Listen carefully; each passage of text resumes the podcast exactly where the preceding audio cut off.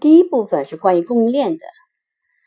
比如供应链全流程分析、计划和需求管理、数字化采购和供应链管理、物流和运输优化、库存控制和需求预测、贴近客户 hub 仓的选择、高效仓储管理和工厂物流配送、产供销一体化、数据和信息在供应链管理中的应用、返修和售后服务管理。供应链全球布局和全球化采购，供应链管理的 IT 系统，供应链风险管理，供应链产业链分析和把控，工业四点零和中国制造，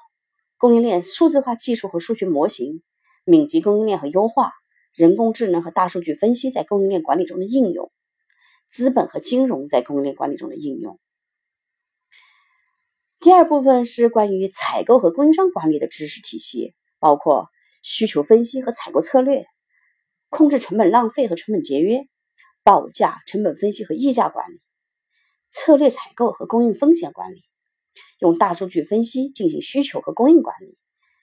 招投标管理，供应商选择、供应商认证和稽核，供应商信息保密和安全，多级供应商管理，供应商辅导和能力建设，供应商绩效管理、评价和激励，财务供应管理，采购项目管理。商务谈判、生产采购管理、工程采购管理、综合采购管理、订单执行和过程管理、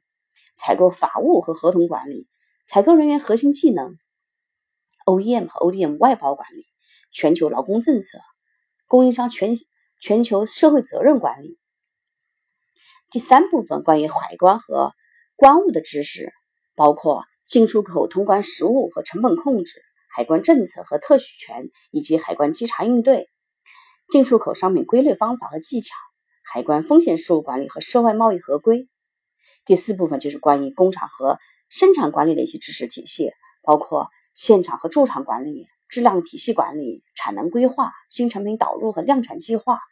工厂新项目准备、项目结束管理、生产计划和物料管理、制程和良率、制程和工艺、来料和出货管理。设备、制具和辅料管理，库存和仓库管理，精益生产、缺料应急管理，人机料把环管理，研发和制造的协同管理，工厂信息化、